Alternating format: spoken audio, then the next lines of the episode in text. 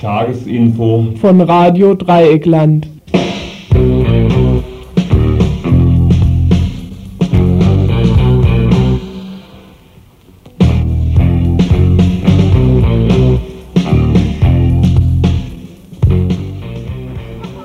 Ihr hört das Tagesinfo vom 17. Juli 1992.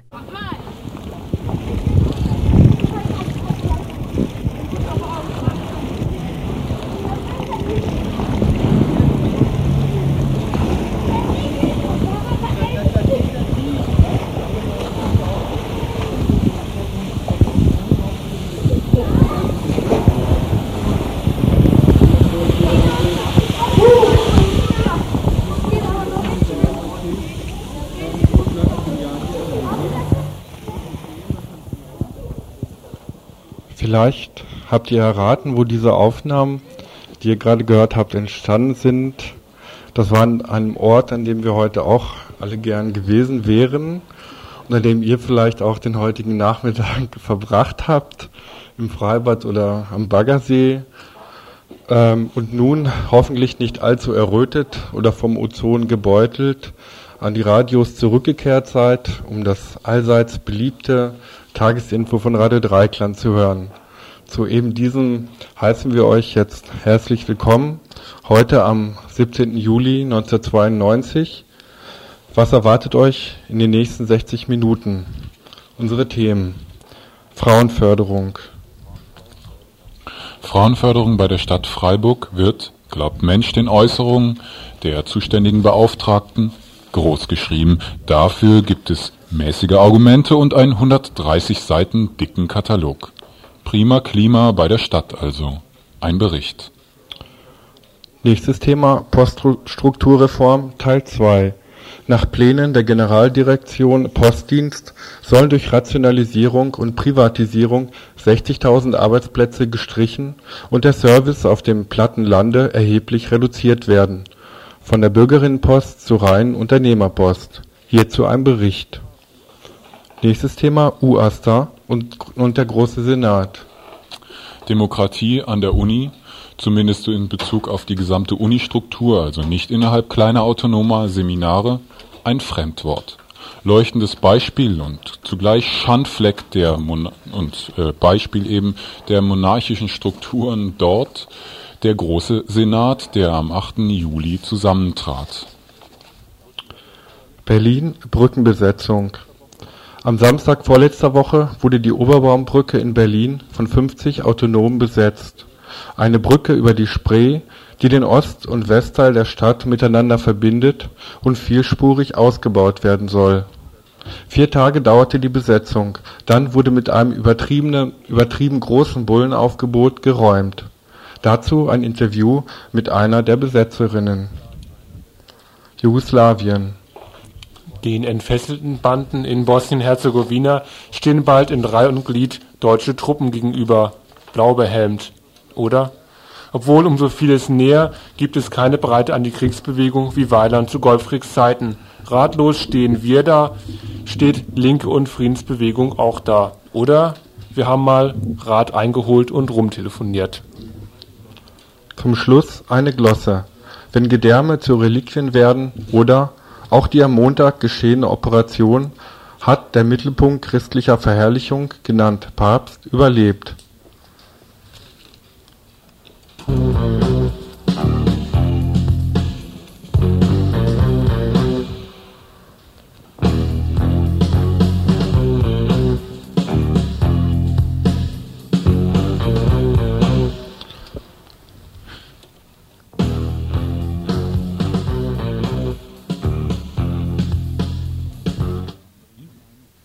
unter anderem von einem, einem Gremium bestimmt, das am 8. Juli zusammentrat, der Große Senat. Lektion 1 für alle und insbesondere Studentinnen und Studenten. Gudrun, erklär uns mal die Funktion des Großen Senats. Also der Große Senat hat im Wesentlichen zwei Funktionen. Zum einen wählt er den Rektor der Universität, das ist die höchste repräsentative Funktion innerhalb der Verwaltung.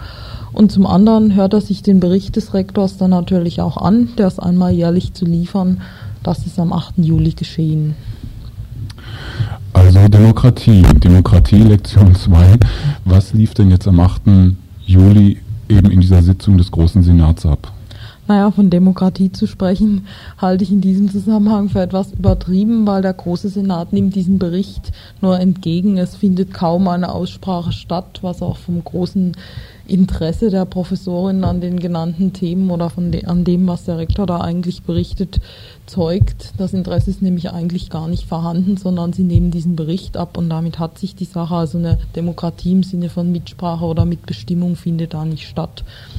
Also der Rektor hat dann eine Stunde lang erzählt, was die universitäre Verwaltung so alles getrieben hat im letzten Jahr. Da fallen natürlich dann die ganzen Bauvorhaben, die Studiengang, Erweiterung, Ausbaufähigkeit, Gelder und so weiter. Das wird alles erzählt. Die Professorin und die Öffentlichkeit der Universität, wozu auch die Studierenden gehören, die sitzen dann da und hören sich das an. Danach findet, ja, vielleicht so eine halbe Stunde wird über das eine oder andere Thema noch ein bisschen diskutiert oder gesprochen oder ein Redebeitrag gehalten. Und dann berichtet noch der AStA-Vorsitzende, das ist auch geschehen. Das wurde dann nicht mit Wohlwollen zur Kenntnis genommen. Da wurde auch noch etwas drüber diskutiert und dann löst sich dieses Gremium auch schon wieder auf. Es ist, zeichnet sich aus durch geringe Beteiligung. Es sind eigentlich alle Universitätsmitglieder eingeladen und da kommen nicht mal ein Drittel der Professoren und sonst kaum jemand. Dennoch hat jetzt diese, Groß diese Setzung des Großen Senats Würdigung im UASTA-Info gefunden. Ähm, der UASTA beziehungsweise der, der ASTA, der irgendwie also auch diese, diese, dieser Ausläufer ist, der offizielle des UASTAs.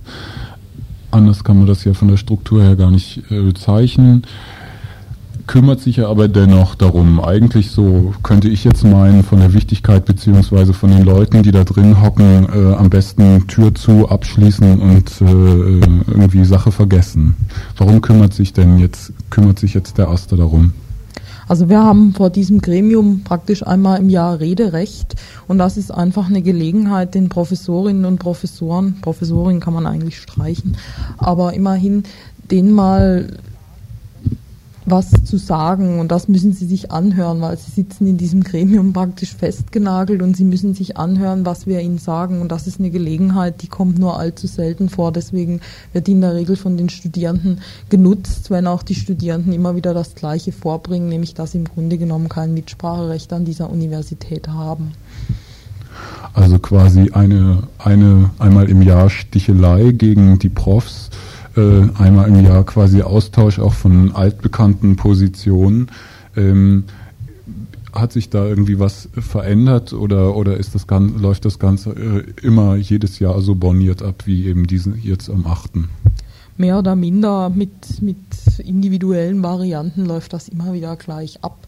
Die Studierenden mokieren, dass sie keine Mitspracherecht haben und die Professoren beharren darauf, dass sie ja immer darum bemüht sind, die Studierenden anzuhören und dass die Studierenden wiederum immer nur Pöbeleien vorbringen würden und sich nicht ernsthaft mit den Sachen beschäftigen würden, beziehungsweise keine Sachkenntnis haben. Vorwürfe, die im Grunde genommen auch mit Wissen der Professoren jeder Grundlage entbehren. Von daher kann man sagen, das hat sich, man kann schon fast als Ritual bezeichnen. Dennoch muss man eigentlich darauf beharren, dass es immer wieder stattfindet, weil wenn wir das aufgeben, dann hieße das auch immer ein Stück weit Resignation zu zeigen oder Aufgeben zu zeigen. Und das ist was, ja, was wir eigentlich nicht tun sollten. Also ein Stück weit so eine Schmutzarbeit. Ja, so kann man das vielleicht auch nennen, ja. So, wie ihr eben gehört habt, der Beitrag über den Großen Senat, der auch etwas unglücklich angelaufen ist. Ich entschuldige mich. Ähm, wir haben eben auch die Themen etwas vertauscht. Zuerst jetzt eben dieser Beitrag über UASTA und den Großen Senat.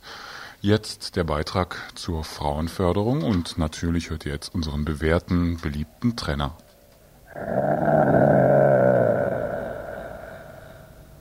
Ei, ei, ei.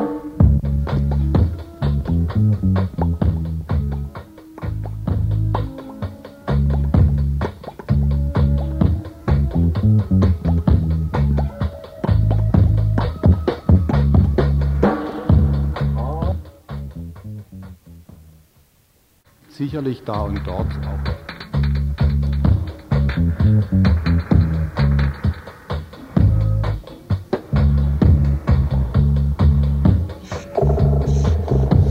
Eieiei, hier mal wieder mit unseren zweiten Tape-Decks, das ist echt die Sache, ne?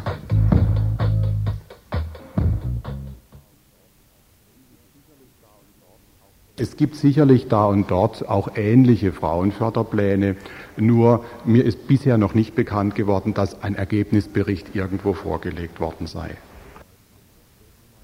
Soweit Manfred Birkenmeier, Personalamtsleiter der Stadt Freiburg. Donnerstag 10 Uhr legte das Personalamt den Ergebnisbericht Frauenförderung für die Jahre 1990-91 vor. Alles in allem ein positives Ergebnis, so das Fazit, das er und seine Stellvertreterin Christa Sonntag-Holzer zogen. Die Frauenförderung fand 1988 ihre Grundlage in den sogenannten Richtlinien zur Förderung der Vereinbarkeit von Beruf und Familie sowie Maßnahmen zur Verbesserung der beruflichen Situation der weiblichen Beschäftigten der Stadtverwaltung Freiburg im Breisgau, so der amtliche Titel. Gestern bekam Mensch, das heißt die versammelte Riege der JournalistInnen, eine Menge Zahlenmaterial serviert. Wer sich durch die 130 Seiten Statistik durchgefressen hatte, die oder der mochte gerne der Aussage Glauben schenken, dass dank den Maßnahmen in dem Paket Frauenförderung die Einstellungs-, Aufstiegs- und Arbeitsbedingungen für die sogenannten weiblichen Beschäftigten stetig verbessert wurden. Wer sich durch die 130 Seiten Statistik durchgefressen hätte, der oder die hätte allerdings auch einigen anderen Aussagevarianten Glauben schenken können. Dazu aber später. Einige Daten aus der sogenannten Ist-Analyse springen besonders ins Auge. Schaut Mensch mal nach dem Geld, das Frauen und Männer proportional verdienen, will heißen nach den Besoldungsgruppen, da fällt es natürlich sofort ins Auge. Um es hörbar zu machen, einige gerundete Zahlen. Im einfachen Dienst arbeiteten 1992 66,7 Frauen und 33,3 Männer im mittleren Dienst sind es dann 55,4 Frauen und 44,6 Männer. Im höheren Dienst nur noch 8% zu 92% Männern. In der Spitze findet sich übrigens keine Frau. Aber dafür haben wir ja schließlich die Förderung von Frauen und diese sollen ja auch schwer im Kommen sein, was beteuert wurde. Natürlich ginge das auch deshalb so gut, weil die Stadtverwaltung nicht die freie Wirtschaft sei, aber auch die interessiert sich inzwischen für Frauenförderung. Sinnvolle Ansätze werden dort im Rahmen des Programms schon angeboten. Eine Möglichkeit, Mutter- bzw. Vaterschaftsurlaub zu nehmen, wie es bisher nur Beamtinnen möglich war, gibt es nun auch für Arbeiterinnen und Angestellte. Fortbildungsseminare, teilweise speziell für Frauen, zeigen es deutlich. Die Bemühungen gehen in Richtung, die enormen Wettbewerbsvorteile der Männer, auch aufgrund deren egoistischer Organisation ihres Lebens, diese eben ein wenig abzufedern. Doch für das Personalamt ist es logischerweise nur möglich, innerhalb des Beschäftigungsverhältnisses zu wirken. Das fängt beispielsweise beim Bewerbungsgespräch an.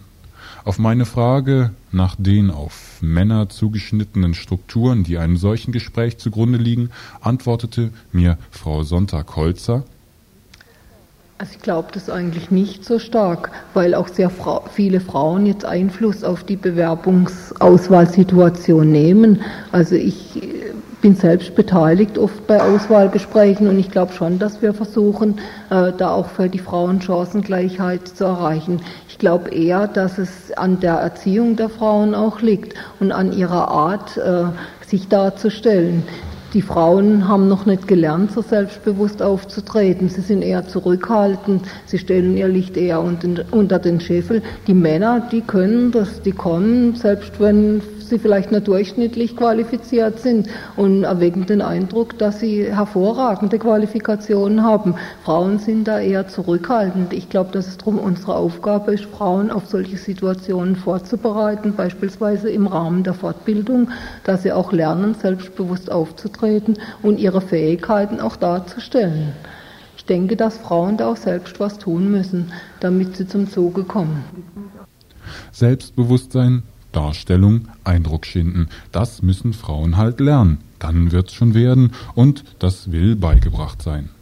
Dass, wie Frau Sonntagholzer auf der Pressekonferenz bemerkte, Frauen nach wie vor höher qualifiziert sein müssen als Männer, um zum Zuge zu kommen, dürfte allerdings kaum nur an dem schüchteren Verhalten der Bewerberinnen liegen. Das Motto bei der Frauenförderung könnte heißen überzeugen und beibringen. Paradoxerweise übrigens auch die Männer.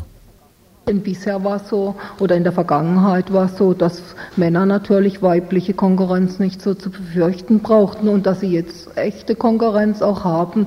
Also wir versuchen da natürlich auch Überzeugungsarbeit zu leisten. Wir versuchen darzustellen, dass es eben nicht nach dem Geschlecht, sondern nach der Qualifikation geht. Und wenn eine Frau gut qualifiziert ist, dann muss sie natürlich die Chance haben, die Stelle auch zu erhalten. Da kann kein mittelklassig qualifizierter Mann dann vorgezogen werden. Das geht einfach nicht. Das verstößt gegen das Grundgesetz. Und das versuchen wir den Männern natürlich auch zu erklären. Wir haben in der Vergangenheit auch schon Veranstaltungen gemacht, wo wir dann auch auf Fragen der Männer eingegangen sind und wo ich denke, es uns doch auch gelungen ist, einiges an Konfliktpotenzial äh, zu bereinigen. Ich denke, es ist im Moment auch gar nicht mehr so schlimm, wie es am Anfang war. Wir haben da schon einiges an Überzeugungsarbeit geleistet. Überzeugungsarbeit, die inzwischen gelungen ist. Eine Frage an Manfred Birkenmeier, gerade nach Ressentiments von männlichen, also von Arbeitern, ich glaube nicht, dass es dies gibt, denn äh, wir verfügen in der Zwischenzeit in einigen Bereichen schon über sehr gute Erfahrungen. Äh, ich nehme mal zum Beispiel den Gartenbaubereich, wo wir jetzt sehr viele Auszubildende, weibliche Auszubildende haben, die sich sehr gut integrieren lassen, wo wir jetzt sehr viele Auszubildende, weibliche Auszubildende haben, die sich sehr gut integrieren lassen, die sich sehr gut integrieren lassen in diese Tätigkeit. Uh...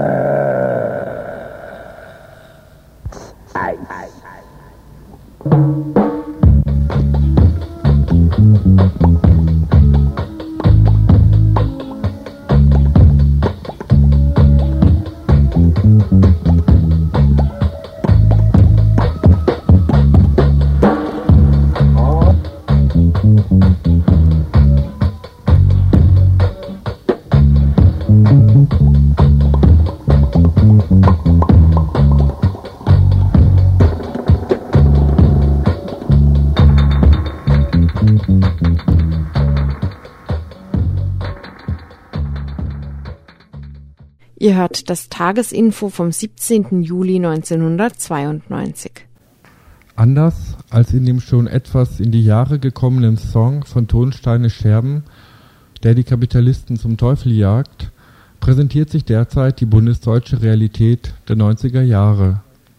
Nicht genug damit, dass mit der Annexion der ehemaligen DDR der westdeutschen Industrie ein opulenter Happen auf dem silbernen Tablett serviert wird, Immerhin fließt der größte Teil der staatlichen Zahlungen für den Osten über den privaten Konsum in die Kassen westdeutscher Handelsketten zurück.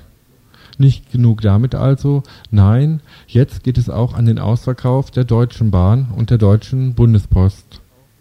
Privatisierung heißt das im Neudeutsch.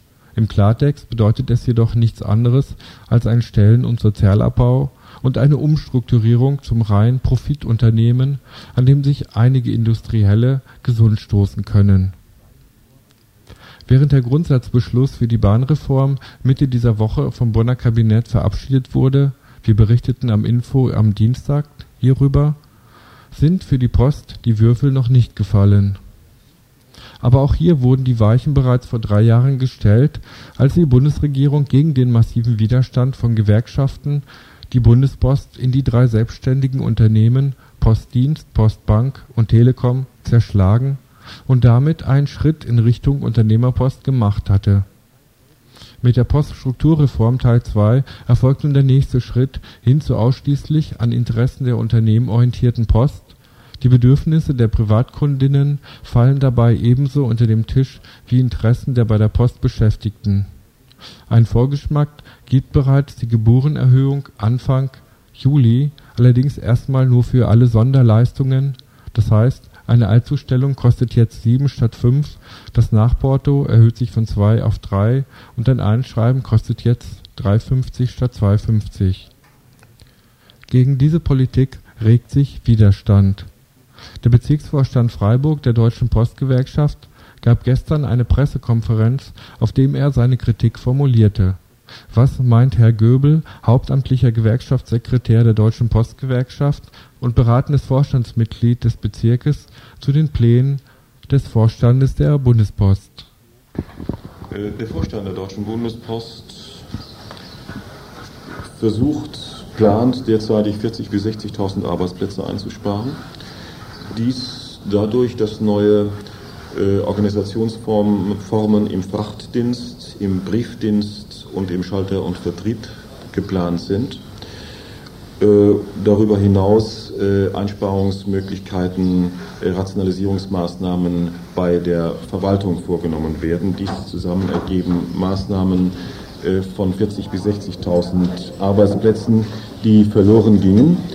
Äh, die Probleme, die sich dadurch ergeben, liegen zum einen im inneren Bereich, nämlich dadurch, dass Arbeitsplätze verloren gehen in der genannten äh, Höhe, in der genannten Zahl. Äh, insbesondere sind es Arbeitsplätze, die von Frauen begleitet werden und Teilzeit arbeiten, die sehr schwer dann wieder woanders einen Arbeitsplatz finden, denn es sind zumeist angelernte Arbeitskräfte. Hinzu kommen äh, Schwerbehinderte, äh, die im Pförtnerdienst zum Beispiel arbeiten, die dann äh, freilich auch sehr schwer einen anderen Arbeitsplatz finden. Sie werden wohl früh verrentet werden.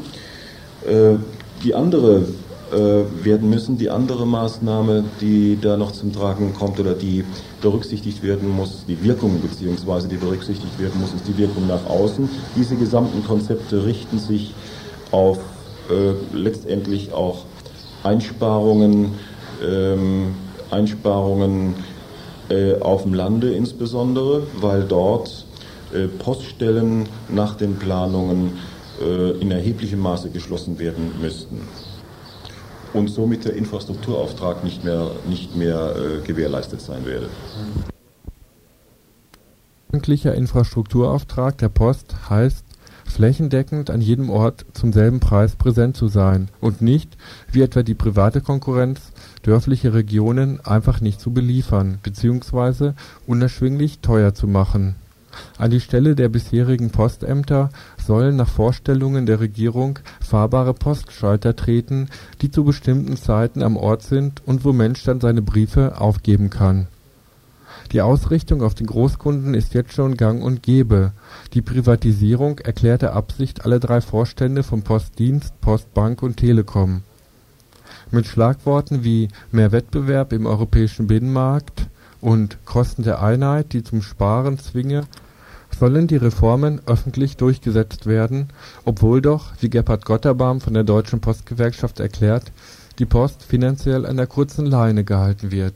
Sie geben den, äh, die Kosten für die Wiedervereinigung äh, natürlich auch eines der ersten Argumente, das der Schwarz-Schilling anführt, um die Unternehmen zu privatisieren. Äh, der Postdienstvorstellung gibt es ebenfalls an, um wirtschaftlich arbeiten zu können, weil die Investitionen in den Ostgebieten natürlich ganz enorm sind. Hier sagen wir, diese Investitionen sind ja ein politischer Auftrag. Äh, die kann eigentlich der Post West in ihrem Haushalt, im Moment sind es noch getrennte Haushalte, nicht finanzieren. Das heißt, man muss dann schon, wenn die Post in Unternehmen ist, wie Privatunternehmen, sie auch gleich behandeln. Sprich, wenn so viel investiert wird, dass auch die Post eine Investitionszulage erhält, so wie das jeder private Unternehmen, der dort investiert, erhält. Kriegt die Bundespost bisher nicht als Unternehmen. Das heißt, da wird mit unterschiedlichen Maßstäben gemessen. Also unsere Forderung im Grunde genommen sind rund 5 Milliarden Mark pro Jahr.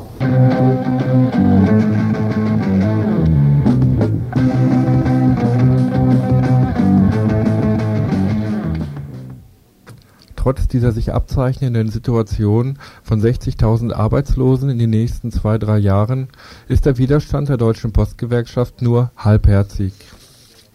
Er fordert für jedes Postunternehmen ein Gesamtpersonalkonzept, in der die soziale Absicherung der von den Rationalisierungsmaßnahmen betroffenen Arbeitskräfte im Vordergrund zu stehen habe. Darüber hinaus gehört zu ihren Forderungen eine Darstellung der Gesamtstrategie des Postdienstvorstandes, eine zuverlässige und gleichmäßige Versorgung der BürgerInnen in sämtlichen Kommunen des Landes mit postalischen Dienstleistungen zu vertretbaren Gebühren an die breite Öffentlichkeit oder gar an die Beschäftigten will sich die Gewerkschaft zu diesem Zeitpunkt noch nicht wenden, sondern mit den Funktionären vor Ort und den sogenannten politischen Mandatsträgern und Trägerinnen über, kleine Zugeständnisse verhandeln. Einleuchtend findet Mensch auch in den oberen Geschäftsetagen, was von Unternehmerseite gefordert wird Dazu nochmals Herr Göbel von der Deutschen Postgewerkschaft. Äh, das Postunternehmen, das sich in Konkurrenz zwischenzeitlich oder alle Postunternehmen, die sich zwischenzeitlich in Konkurrenz äh, mit privaten Unternehmen befinden, müssen sich auf dem Markt behaupten können. Und es nützt niemanden, wenn sie das nicht können. Insbesondere deshalb nicht, weil das sehr große Unternehmen sind, die selbst international, zumindest auf europäischer Ebene, eine Rolle spielen sollten. Und dann sind wir auch dafür, dass diese Unternehmen gestärkt werden.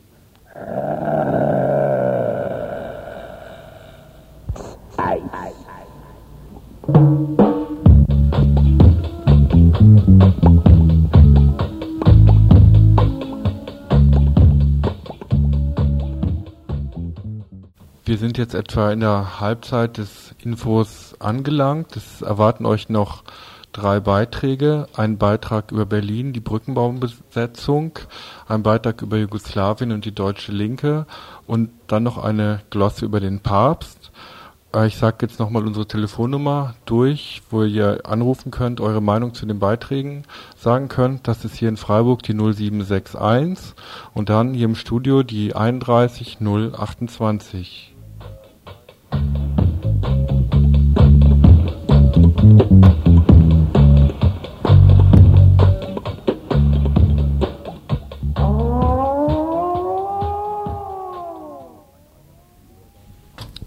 durchaus eine Alternative zum Strandurlaub in Spanien. Die Oberbaumbrücke in Berlin, rund 100 Jahre alt, richtig idyllisch mit den Türmchen und dem freien Blick auf die Spree. Diese Brücke, die den Ost- und Westteil der Stadt, genauer die Stadtteile Friedrichshain und Kreuzberg, miteinander verbindet, ist Teil eines geplanten Innenstadtrings, der, vierspurig ausgebaut, das Berliner Zentrum umschließt Bisher ist die Brücke lediglich für Fußgängerinnen und Radfahrerinnen freigegeben, doch dies soll sich spätestens 1994 ändern.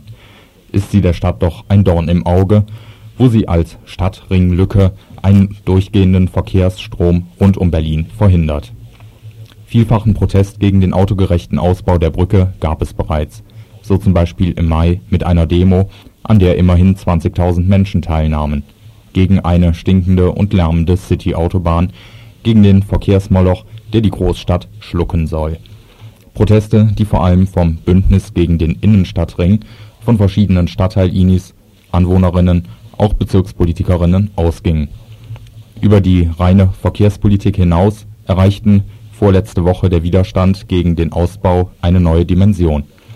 50 Autonome besetzten die Oberbaumbrücke und errichteten dort ein kleines Dorf aus Hütten, Zelten und Bauwagen mit einer der Besetzerinnen führten wir heute Nachmittag ein Interview.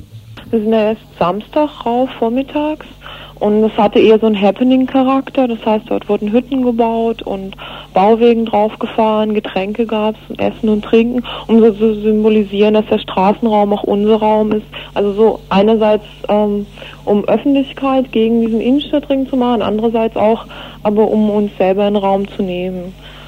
Ähm, das ging ungefähr, es ging eben bis Mittwoch, bis geräumt wurde. Am Anfang war es noch eine unsichere Situation, wobei es im Laufe der Zeit eher so ähm, eingeschätzt wurde, dass sie nicht so schnell geräumt wurden, sodass die Räumung am Mittwoch relativ überraschend kam. Lediglich vier Tage also dauerte die Besetzung, dann rückten, laut Taz, 2500 Bullen an, um die 50 Autonomen wegzuräumen. Ein offensichtlich übertriebenes Aufgebot, Ein Zeichen der Angst von Seiten der Stadt, den immer breiter werdenden Widerstand nicht mehr unter Kontrolle halten zu können. Ja, es war einfach eine Entschiedenheit äh, zu demonstrieren, denke ich. Wobei die 2500, ähm, ich habe versucht, das nochmal zu recherchieren, aber es hat mir jetzt niemand bestätigt, dass wirklich so viele dort waren. Das ist nicht ganz klar. Es war auf jeden Fall ein entschiedenes Vorgehen, die Leute von der Brücke zu räumen, um dort Ruhe zu machen, weil die Bauarbeiten demnächst anfangen sollen. Hinter den Autobahnträumen der Stadt stehen jedoch auch ganz andere Umstrukturierungsgelüste. Metropolen, Regierungs- und Olympia 2000-Wahn greifen um sich. Die neue Bonzenstruktur zu be- und verhindern war schließlich das Motiv der Autonomen zur Besetzung. Ja, das, das sind eigentlich genau diese drei Teile Olympia und dann nicht unbedingt Hauptstadt, sondern vor allem Regierungssitz und eben die Dienstleistungsmetropole, die, die die Finanzierung Berlins gewährleisten sollen und also im Grunde ein Verkauf der Stadt an eben diese Pfeiler ausmachen. Also ein Verkauf nach außen und nicht eine Gestaltung im, im Sinne der Bewohnerinnen. Es ist, glaube ich, sinnvoll, erst nochmal vom Senat auszugehen, weil diese Brücke ist nicht nur ein Teil des Innenstadtrings, sondern ist einfach ein Teil des Gesamtkonzepts der Umstrukturierung Berlins ähm, zur Dienstleistungsmetropole. So ein Schlagwort, das irgendwie darstellen soll, in welche Richtung Berlin sich entwickeln wird, nämlich die, die Innenstadt so als funktionalen Raum freizuhalten von Autoverkehr und auch von, na, wie es so schön genannt wird, sozial Schwächeren, um dort ähm, verschiedene Dienstleistungszentren anzusiedeln, das Gebiet für sie attraktiv zu machen. Und von dem ausgehend lässt sich die, die Position der Autonomen dann auch nochmal besser verstehen, die sich zwar auch gegen einen äh, gegen eine, eine autogerechte Stadt wendet, vielmehr aber gegen die, die Verdrängung der, der Bewohnerinnen aus den Kiezen, also in dem Fall besonders Kreuzberg und Friedrichshain. Der Innenstadtring würde zumindest Kreuzberg in zwei Teile teilen und damit auch den verschiedenen Gebieten zuordnen. Eine Bürgerinnenbeteiligung an diesem Bauvorhaben fehlt ohne dies. Ebenso ein Bebauungsplan. Besteht also wieder einmal die Gefahr, dass in einer der typischen Nachtaktionen mit den Ausbaumaßnahmen begonnen wird? Mm, die Gefahr besteht sicher, wobei es im Moment noch nicht ganz so einfach ist, weil es ein Teil der Gelder bewilligt ist für den Umbau der Brücke. Ähm, weil eben dieser Bebauungsplan oder vielmehr ein Konzept für eine Integrierung der Straßenbahntrasse bisher nicht vorgelegt wurde, was eigentlich der Auftrag der Verkehrsverwaltung war.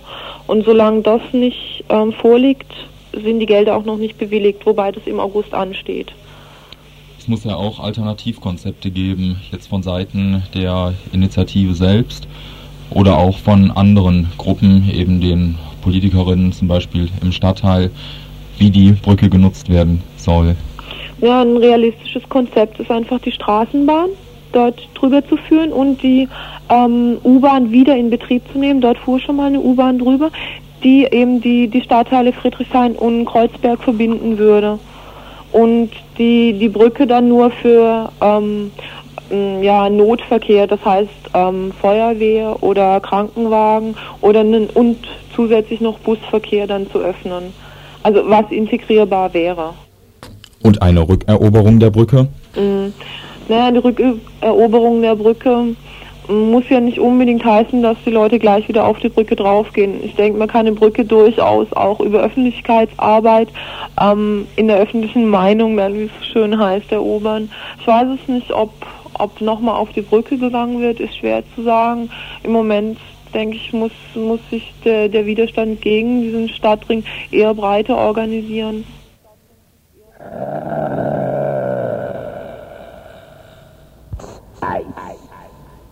Ihr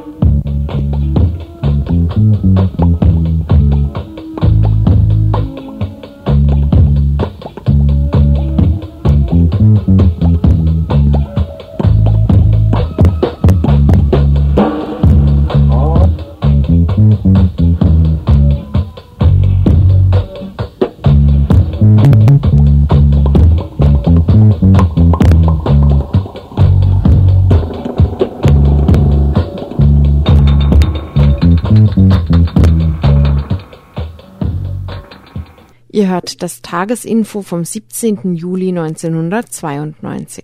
Der Mann hat ein Problem. Die Bundesrepublik daneben stehen lassen ist unmöglich, sagt Klaus Kinkel. Anpacken möchte er, zugreifen, helfen. Kinkel ist einer, dem können die Tränen kommen, wenn er im Fernsehen die grässlichen Bilder von willkürlich zusammengeschossenen Menschen in Sarajevo sieht. Da stöhnt der Außenminister, an unserer Verfassung kann ich nicht vorbei. Darum müsste das Grundgesetz so schnell wie möglich geändert werden. Das eben war ein Zitat aus der Zeit von letzter Woche. Ist es tatsächlich sein gutes Herz, das Kinkel solche Schwierigkeiten macht? Oder kann er es nicht ertragen, dass die Kugeln aus serbischen Gewehrläufen treffen, die aus den MGs der Bundeswehr aber schweigen? Drängt es ihn, zum Bajonett greifen zu lassen, beim Schaufeln von Massengräbern, äh, von Massengräbern helfen zu lassen? Welche Rolle spielen Deutsche beim Konflikt in Jugoslawien? Deutsche Katholiken organisieren den Nachschub der kroatischen Glaubensbrüder, von Taz bis Faz werden die Serben als die Schuldigen am Krieg dargestellt Deutsche Nazis kämpfen als Söldner an der Seite der Ustascha. Cohn-Bendit und andere Friedensfreunde fordern „ Auf nach Sarajevo! “Die medienformatisierte Masse sieht's Blut fließen, Pazifisten und Pazifistinnen organisieren Hilfe für die dortige Friedensbewegung.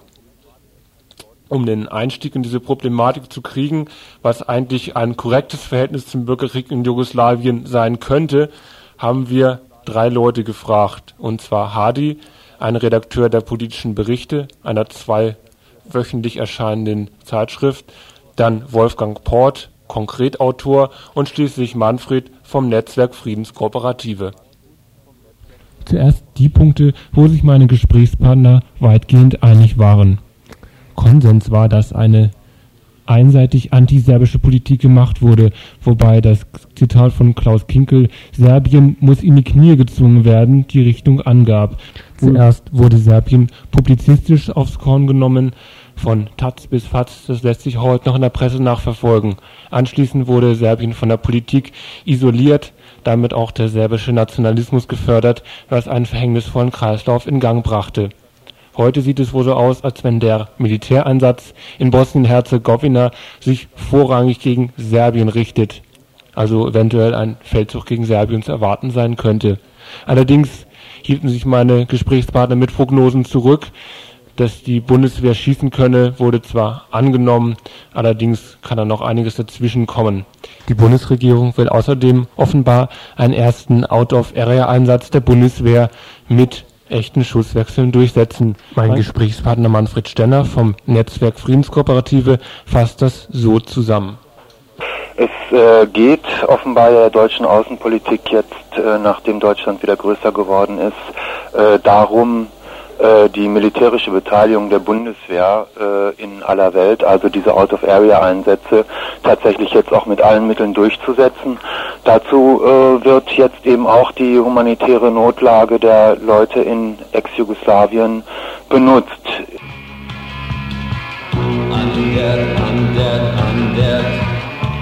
Nun soll es jetzt in diesem Beitrag nicht darum gehen, noch einmal die schwierige Lage in Jugoslawien aufzudröseln. Mich hat interessiert, wie meine Gesprächspartner die deutsche Politik sehen. Zuerst einmal im Hinblick auf die deutsche Außenpolitik. Manfred Stenner vom Netzwerk Friedenskooperative. Offenbar hat eine, äh, eine deutsche Politik, äh, die äh, die Bundesregierung betreibt, zunächst mal in ganz Europa das Interesse, na, in Mitteleuropa gewissermaßen ein, eine geschlossene Festung der reichen Staaten zu haben. dazu braucht man, wenn man an also an diesen Nord-Süd- und äh, West-Ost-Gegensatz denkt, äh, gewissermaßen Pufferstaaten um sich rum, die äh, fallen äh, uns gewissermaßen wie reife Früchte in den Schoß. Dazu gehören im Fall Jugoslawien halt Kroatien und Slowenien als die reicheren nördlichen Republiken. Die werden halt äh, an die EG assoziiert, so muss man das wohl sehen. Und äh, die Serben wurden in dem Fall äh, also ökonomisch eher in den äh, armen Balkan abgedrängt, äh, was eben auch mit dazu beigetragen hat, dass die so wenig äh, soziale und ökonomische Hoffnung haben. Ich sehe auch nicht das wirtschaftliche Interesse jetzt an Serbien, also äh, ich glaube nicht, dass die deutsche Regierung Serbien erobern will. Mein äh, zweiter Gesprächspartner Hadi von den politischen Berichten sieht dagegen die antiserbische deutsche Politik als Teil einer Großraumpolitik Europa es geht nicht um Serbien allein, sondern es geht natürlich auch darum, dass Serbien und der Teilstaat des ehemaligen Jugoslawiens Montenegro vor nicht allzu langer Zeit einen eigenen neuen jugoslawischen Staat gegründet haben. und damit auf dem Balkan äh, eine neue machtpolitische Situation entstanden ist, nämlich ein äh, relativ gestärktes Jugoslawien, Restjugoslawien, bestehend aus diesen zwei Republiken und äh, ein Teil von kleineren Staaten, eben Kroatien, Bosnien und Slowenien und Mazedonien, die jetzt äh, gegeneinander stehen. Wenn jetzt Kinkel sagt, Serbien muss niedergerungen werden, heißt das auch, dass praktisch der Versuch, einen eigenständigen, stärkeren Staat auf dem Balkan wieder aufzubauen, dass der niedergerungen werden muss. Was hat Kinkel jetzt ähm, ähm, damit vor? Was, was ist die größere Strategie, die dahinter steckt? Es geht meines Erachtens darum, dass die Bundesregierung die BRD wahrscheinlich vorhat, ähm, auf dem Balkan, aber nicht nur dort, es betrifft auch die ganzen mittelosteuropäischen Staaten, die sich jetzt neu konstituieren, ein Kondor von Kleinstaaten zu bilden, die ähm, ökonomisch und politisch sehr schwach auf äh, den Beinen stehen und sich daher immer wieder an größere Staaten anlehnen müssen, damit sie halt äh, politisch und ökonomisch überlebensfähig sind. Das heißt, In diesem Sinne interpretiert Hardy auch die Neukonstituierung Bosnien als, als eigenständiger Staat, denn die Pläne von Serben und Kroaten Bosnien unter sich aufzuteilen, hätte ja zwei stärkere Staaten, eben Serbien und Kroatien, zur Folge gehabt wobei natürlich als Hintergrund der deutschen Politik immer noch die Tendenz besteht, Serbien als neuen Hauptfeind aufzubauen und im Endeffekt militärisch niederzuringen. Mein dritter Gesprächspartner, Wolfgang Port, bekannter Konkretautor, sah jetzt rein ökonomische Interessen als überhaupt nicht relevant an für die Jugoslawienpolitik. Er sah folgenden Schwerpunkt.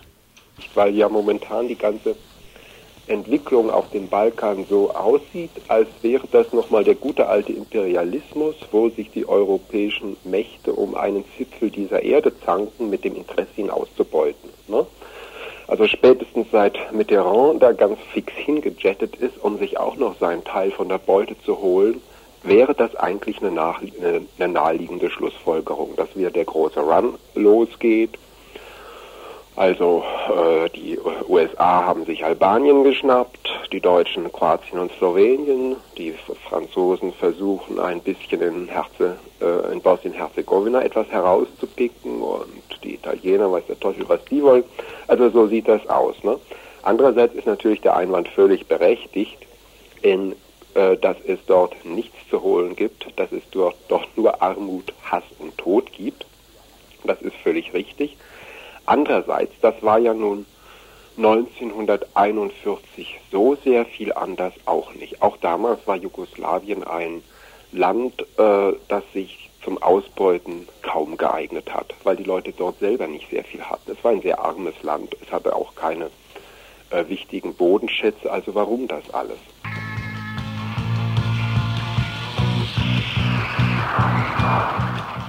Warum das alles? Es müssen innenpolitische Argumente für die deutsche Politik dazukommen. Hierzu die Einschätzung für den Frieden Manfred Stenner.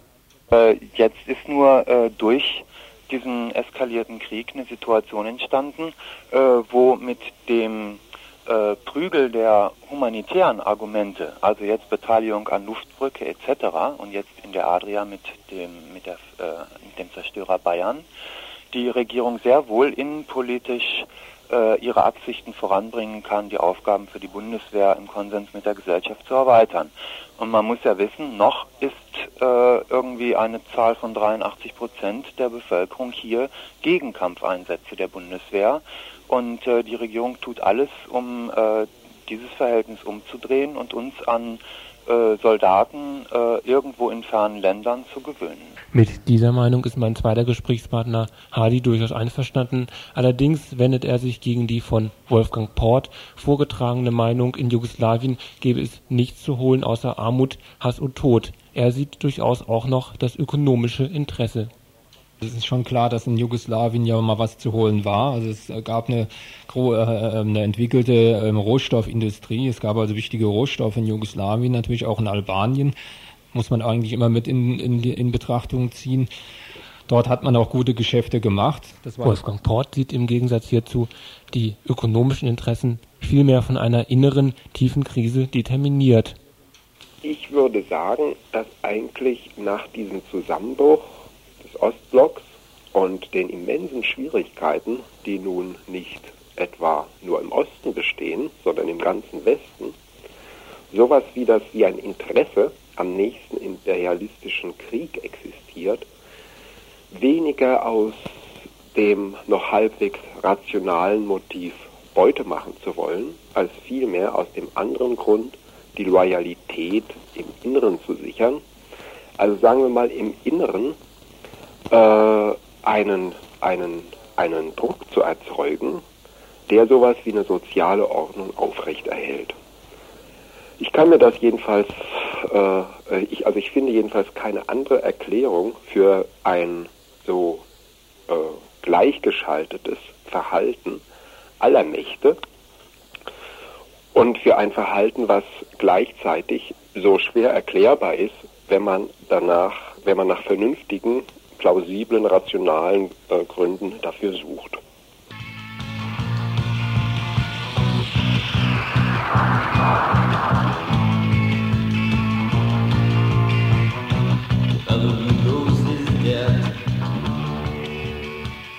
An dieser Stelle müssen wir wohl noch auf den schwierigsten Punkt zu sprechen kommen, nämlich das, was Wolfgang Port angedeutet hat, als er davon sprach, es sei schwierig, noch vernünftige Gründe für die Jugoslawienpolitik der Westmächte und besonders Deutschlands zu finden. Was sich zum Beispiel darin ausdrückt, was er so genannt hat, die Linke waren die größten Hetzer, die die völkische Masche unterstützt haben. Gemeint sind damit Phänomene wie die Schreiber der Taz, die zu den schärfsten antiserbischen Hetzern gehört haben. Schließlich sind die Speerspitzen der kroatischen Unabhängigkeit ja gerade die Faschisten der Ustascha. Warum also für diese Sympathie in der Taz?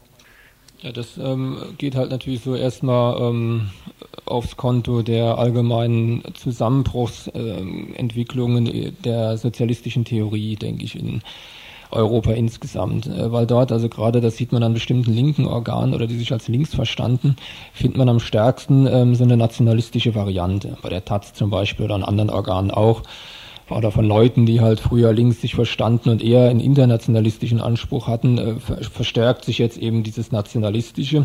Und dort ist natürlich dann ähm, jetzt dieser Selbstbefreiungskampf, dieser angebliche, der ja dahinter steckt, das ist ja sozusagen der Versuch, eine bestimmte äh, Theorie, die man vertreten hat, nämlich der Selbstbefreiung der Völker zu übertragen auf dieses Regime, Kroatien zum Beispiel aber mit ganz umgekehrten Vorzeichen. Ne? Jetzt wird eben sozusagen dieser rechte Kampf unterstützt als ein Selbstbefreiungskampf gegen, und das ist jetzt der Hintergrund dieser Auseinandersetzung, gegen den angeblichen Bolschewismus, der noch in Serbien vorherrscht. Also man hat sich sozusagen, äh, man hat die Fronten gewechselt. Nicht nur einen Frontenwechsel beobachtet Wolfgang Port, wenn er daran erinnert, dass Klaus Kinkel sich mit seinen antiserbischen Hetzworten in die äh, Tradition Hitlers stellt und wenn er Ähnlichkeiten Kinkels einem Obersturmannführer erkennen kann. Für ihn gibt es noch Unterschiede im Erfolg und auch in den Mitteln, die die Bundesrepublik im Vergleich zum NS-Faschismus anwendet, aber wichtige Identitäten. Identisch ist zunächst mal das Objekt ihres Wunsches, am Ende doch militärisch zu intervenieren, nicht wahr? Identisch ist der Wunsch, Jugoslawien zu zerschlagen. Das haben sie damals getan, indem sie die kroatischen Ustascha unterstützt haben und diesen Pavelic als ihren äh, äh, faschistischen Statthalter in Kroatien eingesetzt. Nicht der erste kroatische Staat war praktisch eine deutsche Gründung. Der zweite ist es ja nun wieder.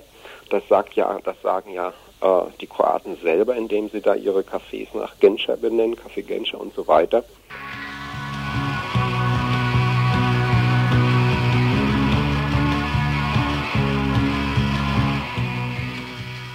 Die dumme Frage „Was tun?“ beendet meine Zusammenschau, was hinsichtlich des Krieges in Jugoslawien von hier zu tun sei. Zuerst die Meinung des Vertreters der Friedensbewegung. Das würde die Opposition fördern und die Kriegsmüdigkeit, äh, so dass man eine Chance hat, dass durch einen Sturz der äh, Regierung Milosevic äh, dann eben auch dieser Krieg äh, beendet werden kann. Gleichzeitig muss man äh, dafür sorgen, dass Serben in den anderen jugoslawischen Republiken äh, tatsächlich keine Angst haben müssen, sondern Minderheitenrechte bekommen. Wir müssen also auch Druck auf die kroatische Regierung ausüben. Das sind ja unsere Freunde. Nun ja, wie ersichtlich wird, gibt es keine große Alternative zum imperialistischen Eingreifen. Die Friedensbewegung bekennt dann auch, dass keine Patentrezepte da seien und dass sie hinsichtlich der Hoffnung, noch einen Frieden in Jugoslawien zu erreichen, sehr pessimistisch sei genau der Punkt, äh, den man halt jetzt in den Mittelpunkt stellen muss, dass also wirklich alle Kräfte darauf konzentriert werden, zu verhindern, dass in irgendwelcher Form, sei es in Blauhelme, sei es halt in der militärischen Form, direkt militärischen Form, dass die Bundesrepublik dort Einfluss nimmt. Von uns aus sehe ich wirklich die einzige Chance und Möglichkeit, äh, ein größeres Bündnis halt auf die, auf die Straße zu bringen, ähm, wie es halt auch im Golfkrieg möglich war, um halt diesen Bundeswehreinsatz zu verhindern. Und es sind natürlich schon gute Karten, wenn da halt eine Mehrheit in der Bevölkerung vorhanden ist, dass man natürlich eine entsprechende Entwicklung äh, machen kann. Was wir nicht machen dürfen und können ist ähm, und sollten, ist, dass wir uns auf irgendeine Seite schlagen, weil das, das ist offensichtlich, dass da ähm, äh, nichts zu holen ist. Zum Schluss die Einschätzung von Wolfgang Port, den ich ehrlicherweise gar nicht gefragt habe, ob er große Hoffnungen in eine politische Initiative setzen kann, angesichts einer Einschätzung dessen, was in Deutschland sich so abspielt.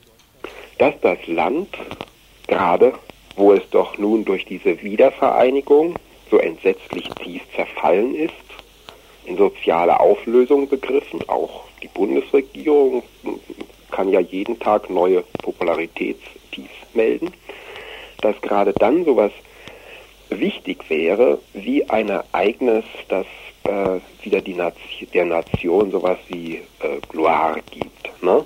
Und dieses, dieses Bedürfnis nach Heldentum, nach, äh, ja, nach einer Konfrontation, äh, die sowas wie Konformitätsdruck im Inneren erzeugt, äh, dieses Bedürfnis, also das scheint mir recht ein geradezu instinktives zu sein bei den Moderatoren im Fernsehen, die leben ja förmlich auf, wenn sie so, wenn sie nun von diesem Zerstörer berichten, nicht?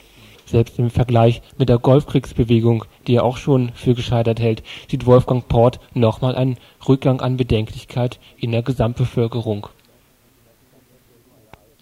Ein Krieg ist eben ein Ereignis, das das Individuum unterflücht zugunsten irgendeines Drecks wie das Volk oder eines kollektiven Sterbens. Zum Schluss des Berichts will ich noch hinweisen auf die Broschüre Die Intervention der BRD in den jugoslawischen Bürgerkrieg, die gerade erschienen ist im GNN Verlag mit Beiträgen meines Interviewpartners Hardy. Wolfgang Ports äh, Meinung ist noch nachzulesen in der Konkret, besonders Konkret 192 und 792, also der aktuellen Konkret für die Friedensbewegung läuft, Entschuldigung, läuft derzeit eine Initiative, bosnischen Flüchtlingen zu helfen. In dieser, da gehen wir noch ein Spendenkonto durch. Ich sage das nochmal, wir wiederholen das nochmal gegen Ende der Sendung. Das Stichwort heißt Hilfe Zagreb. Das Spendenkonto geht auf den christlichen Friedensrat Freiburg durch die evangelische Petrusgemeinde Freiburg. Kontonummer 208 7715 bei der Sparkasse Freiburg mit der Bankleitzahl 680 50101. Aber wir versuchen nochmal, dass wir es gegen Ende der Sendung wiederholen. Ihr hört das Tagesinfo vom 17. Juli 1992.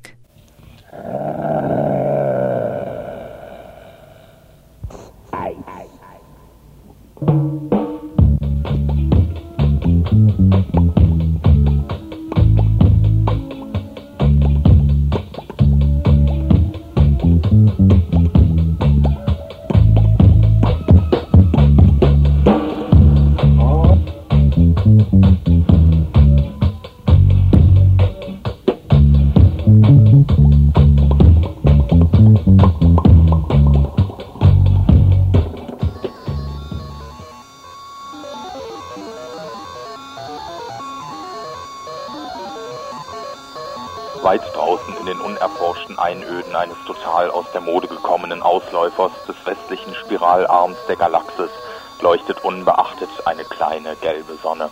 Um sie kreist in einer Entfernung von ungefähr 98 Millionen Meilen ein absolut unbedeutender kleiner blau-grüner Planet, dessen vom Affen stammende Bioformen so erstaunlich primitiv sind, dass sie Digitaluhren noch immer für eine unwahrscheinlich tolle Erfindung halten. Dieser Planet hat, oder besser gesagt hatte, ein Problem. Die meisten seiner Bewohner waren fast immer unglücklich. Zur Lösung dieses Problems wurden viele Vorschläge gemacht, aber die drehten sich meistens um das Hin und Her kleiner bedruckter Papierscheinchen. Und das ist einfach drollig, weil es im Großen und Ganzen ja nicht die kleinen bedruckten Papierscheinchen waren, die sich unglücklich fühlten. Und so blieb das Problem bestehen. Vielen Leuten ging es schlecht, den meisten sogar miserabel, selbst denen mit Digitaluhren. Viele kamen allmählich zu der Überzeugung, einen großen Fehler gemacht zu haben, als sie von den Bäumen heruntergekommen waren, und einige sagten, schon die Bäume seien ein Holzweg gewesen, die Ozeane hätten, hätte man niemals verlassen dürfen.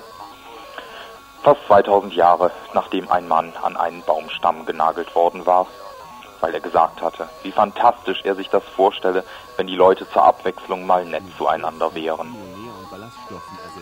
Fast 2000 Jahre danach hatte diese von den Affen stammende Bioform um diesen Mann mit seiner fantastischen Idee einen derartigen Personenkult entwickelt, dass ohne Unterlass ein Nachfolger seines Geschlechts her musste. Dieser Mann hat, oder besser gesagt hatte, ein Problem. Nicht etwa, dass es ihm diesmal um die kleinen bedruckten Papierscheinchen ging, von denen hatte er wahrlich genug. Nein, es war etwas tief in seinem Inneren, das ihn schließlich zu anderen Männern trieb, die ihn auch prompt von der Last in seinem Unterleib entbanden. Der eskalierende Prozess der Verherrlichung bezog sich schließlich sogar auf die ans Licht beförderten Teile, dessen Besitzer sich übrigens Papst nannte. Von der Idee zum Dickdarm, vom Baumstamm zur Gallenblase. Was so mancher gefiederter Bioform auf dem blaugrünen Planeten die Nackenfedern in die Höhe treiben würde, es ist passiert. Die Affenähnlichen haben in ihrem Reliquienarsenal nebst der schon genannten Dinge etwas aufgenommen, was jeder anständige Metzger sofort wegwerfen würde und wonach eh kein Hahn krähen würde. Und abermals krähte der Hahn oder Habemus Papam.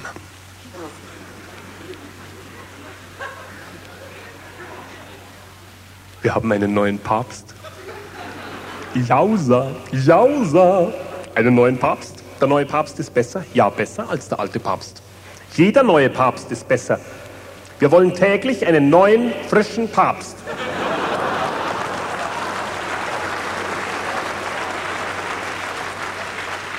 Ja, täglich, täglich einen neuen funkelnagelneuen Papst. Morgen schon fangen wir an. Morgen schon wollen wir einen niegelnagelneuen Papst. Und den alten schaffen wir ab. Und übermorgen schaffen wir den neuen ab. Zuerst einen neuen und dann abschaffen.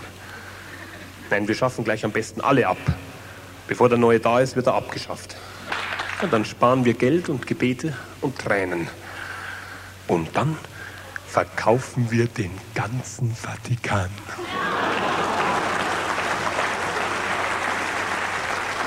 Zum Schleuderpreis! Zum ersten, zum zweiten, zum dritten, zum Schleuderpreis. Vatikan gefällig. Frisch erhaltene Pietà. Juwelen, Fresken und Ornate, Päpste, Konzil erprobt und heilige Banken und Häuser und Straßen und Seen und Paläste billig abzugeben. Kaufen Sie sich einen Papst?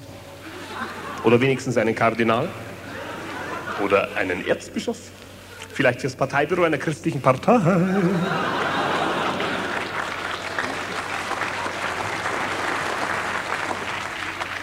Und dann verschenken wir das ganze Geld. Nein, nein, nein. Wir geben es einfach wieder zurück. Das wird ein Fest. Wenn die Jahrhunderte Schlange stehen, die Armen, die Krüppel, die Rothaarigen, die Schwulen, die Alchemisten und die Frauen, ja, die seelenlosen Frauen, halt, nein, nein, 1400 sowieso haben sie eine bekommen, eine Seele. Bravo! Bravo! Und ein Recht aufs Himmelreich dazu, bravo! Alle stehen sie an und trommeln mit den Fingern und stampfen auf und klappern mit ihren Blechnäpfen. Die Zahnlosen, die Aussätzigen, die Diebe, die Hexen, die Huren, alle wollen sie was zurück. Ihr Geld und ihre Seligkeit und ihre Herzen und ihre Hirne, alle stehen sie Schlange.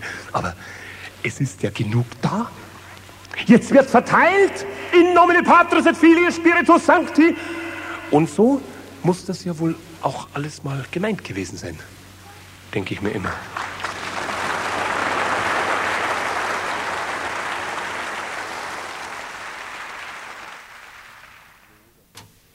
So, damit sind wir am Ende der Sendung. Verantwortlich waren Georg, Joey, Egon und Christoph. Und damit verabschieden wir uns, bis es am Montag wieder heißt. Tagesinfo von Radio Dreieckland.